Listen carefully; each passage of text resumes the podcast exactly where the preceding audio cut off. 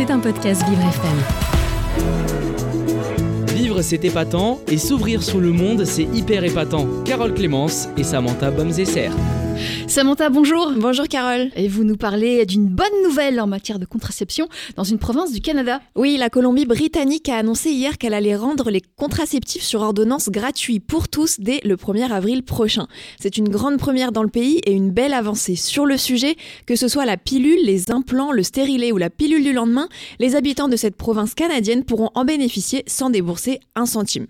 La seule condition sera d'être couvert par l'assurance maladie et d'avoir l'ordonnance d'un médecin. D'après Catherine Conroy, la ministre des Finances de la Colombie-Britannique, c'est une victoire pour la santé et c'est une victoire pour l'équité entre les sexes dans cette province. Elle a ajouté que trop souvent ces droits fondamentaux sont attaqués, mais pas ici, en Colombie-Britannique. La ministre fait notamment référence au droit à l'avortement révoqué par la Cour suprême aux États-Unis ou encore aux restrictions d'accès à la contraception en Pologne.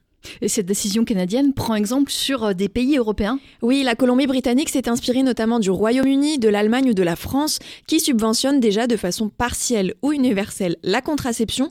D'ailleurs, en France, après avoir rendu l'accès aux préservatifs masculins gratuit en pharmacie pour les moins de 25 ans depuis le 1er janvier, le gouvernement prévoit dans son prochain budget la gratuité de la contraception d'urgence pour toutes les femmes sans prescription médicale. Et nous sommes mercredi 1er mars 2023. Que s'est-il passé dans le monde?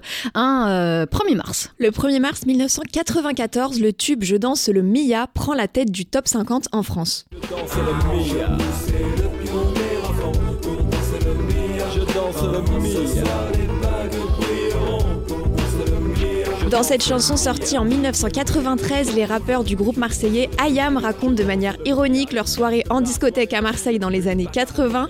Je danse le Mia est un tube qui a réellement cartonné en France et qui a même permis de populariser le rap dans le pays. Hmm, vous avez dansé sur le Mia? Oui, toujours. C'est vrai? Toujours? Je danse surtout, moi. D'accord. Bon, bah, on va tester à tout à l'heure. Des personnalités nées un 1er mars, Samantha? Oui, c'est l'anniversaire du chanteur Justin Bieber, du réalisateur Ron Howard ou encore de l'humoriste Malik Bentala.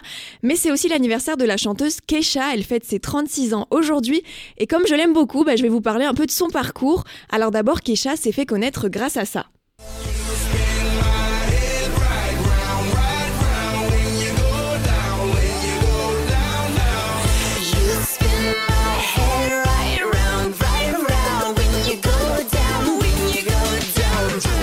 C'est dans ce tube Right Round qu'on a pu entendre la voix de Kesha pour la première fois en janvier 2009 aux côtés de Florida, mais sa carrière a vraiment décollé en novembre de la même année grâce à son premier single TikTok.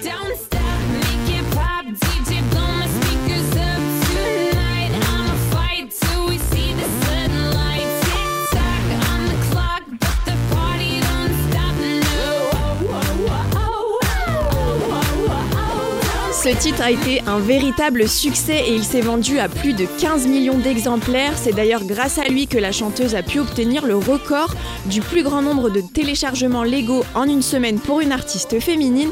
Et pour vous faire une petite confidence, j'étais à l'école primaire quand ce titre est sorti et avec mes copines on avait inventé une choré dessus qu'on connaît encore par cœur aujourd'hui. Que vous allez nous montrer tout de suite Oui, après je vous la montre. Après, d'accord.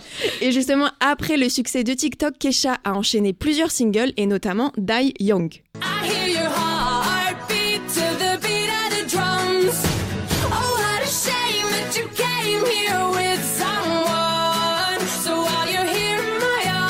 Elle a également fait des collabs avec pas mal d'artistes comme Pitbull, will.i.am, Britney Spears ou encore Michael Moore.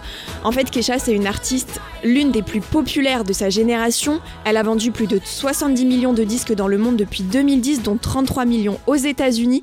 Elle a aussi été jury dans l'émission musicale américaine Rising Star et une émission sur sa vie a même été faite aux États-Unis. Ça s'appelle My Crazy Beautiful Life et il y a eu deux saisons diffusées sur la chaîne MTV.